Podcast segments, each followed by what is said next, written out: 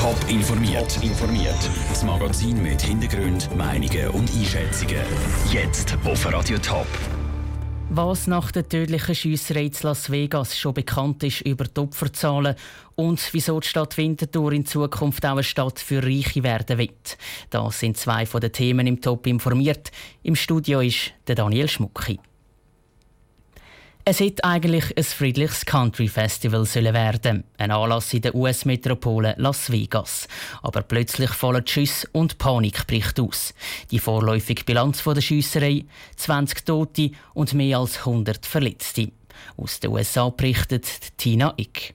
Die ganze Nacht rasten Krankenwagen zum Tatort am Mandalay Bay Hotel in Las Vegas. Die Opferzahlen steigen immer weiter. Die Schüsse wurden aus dem 32. Stock des Mandalay Bay Hotels abgefeuert, direkt in die Masse von rund 30.000 Besuchern des Country Musikfestivals. Gegen Ende des Konzertes. Augenzeugen sagten, sie hatten zuerst geglaubt, es sei ein Feuerwerk. Die Musik ging nur fast 45 Sekunden weiter, aber dann wurde das Konzert abgebrochen, Flutlichter angeschaltet. Menschen kauerten am Boden, niemand konnte ausmachen, wo die Schüsse herkamen. Es war ein Einzeltäter. Er wurde von der Polizei getötet. Er war offenbar ein Anwohner aus Las Vegas. Nach seiner Partnerin wird gefahndet. Wegen der Schiesserei ist der sogenannte Strip zu Las Vegas gesperrt worden. Auch hat die Polizei den Leuten empfohlen, nicht in die Nähe vom Strip und zum Flughafen zu gehen.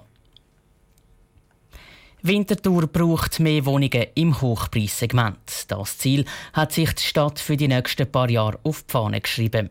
Wieso die Stadt mehr reiche Leute anlocken wird, im Beitrag von Noah Schäfer. Winterthur hat viele Wohnungen im Mittelpreissegment. Das hat eine Analyse von der Stadt gezeigt. Um das zu ändern, will die Stadt jetzt mehr reiche Leute anlocken und mehr Wohnungen im Hochpreissegment anbieten. Macht das die Stadt nicht, dann leiden vor allem die Steuereinnahmen von Winterthur sagt der Stadtpräsident Michael Künzle. Dann wären wir in der Entwicklung von der Steuerkraft einfach schlechter dran. Das ist ja eigentlich schon auch Sinn und Zweck von der, also von der Wohnpolitik von 2005 her, dass man die Steuerkraft hat heben Das haben wir ein bisschen geschafft, aber nicht in dem Ausmaß, wo eigentlich nötig wäre. Wir liegen immer noch weit hinter dem kantonalen Durchschnitt hinten dran. Die Stadt Winterthur hat aber ein Problem. Die Winterthur werden bis jetzt nur wenige Wohnungen im Hochpreissegment angeboten.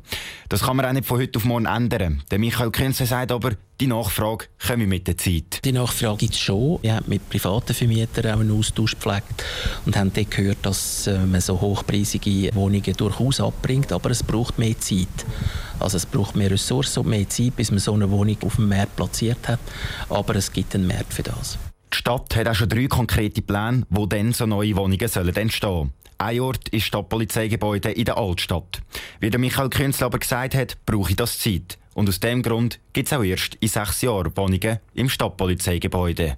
Der Beitrag von Noah Schäfer. Die Stadt Winterthur hat die Wohnpolitikstrategie unter anderem angepasst, weil die Stadt in den letzten paar Jahren immer mehr gewachsen ist. Unterdessen leben nämlich schon über 112.000 Leute zu Winterthur. Es sind Bilder, die viele Leute schockieren. Bilder von Polizisten in Vollmontur, wo Menschen daran hindern, an Turnen abstimmen zu gehen. So passiert gestern in Katalonien in der Region rund um Barcelona. Wie eine Katalanin, die in der Schweiz lebt, die Abstimmung über das Unabhängigkeitsreferendum und das Ganze drumherum miterlebt hat, im Beitrag von Peter Hanselmann. Helene Städler lebt in St. Gallen, studiert Winterthur und ist Katalanin. Gestern hat sie mit ihrer Familie die Abstimmung in den katalanischen Medien mitverfolgt. Ich bin mega hässlich. Oder man sieht da die ganzen Bilder, wie die Polizei, also la Guardia Civil und die Nationalpolizei auf Leute eindrescht und Leute schlägt und abhaut oder mit Gummigeschossen anschießt. Der spanische Ministerpräsident Mariano Rajoy hat die Polizei verteidigt und gesagt, sie hätten einen guten Job gemacht. Und er hat einmal mehr betont, dass die Abstimmung ungültig sei.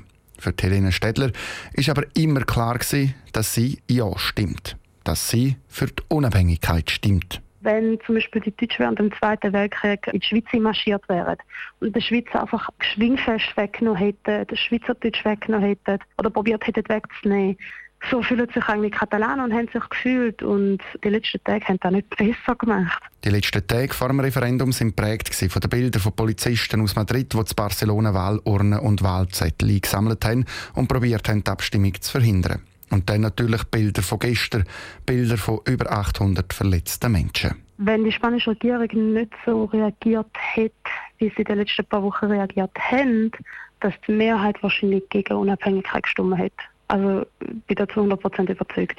Ich habe das Gefühl, die spanische Regierung hat mit der Aktion eigentlich die beste Propaganda für die Separatisten gemacht. Und es ist rausgekommen, wie es rausgekommen ist. Über zwei Millionen Menschen sind trotzdem abstimmen und 90 Prozent von ihnen haben für die Unabhängigkeit gestimmt. Aber laut Beobachter ist das ja zweifelhaft, weil die, die Nein gestimmt hätten, gerne nicht abstimmen sind. Der Peter Hanselmann hat berichtet. Wie es in Katalonien weitergeht, ist im Moment noch offen. Klar ist aber, dass sich die Fronten zwischen Barcelona und Madrid nach dem Referendum weiter verhärtet haben. Top informiert, auch als Podcast. Mehr Informationen gibt es auf toponline.ch.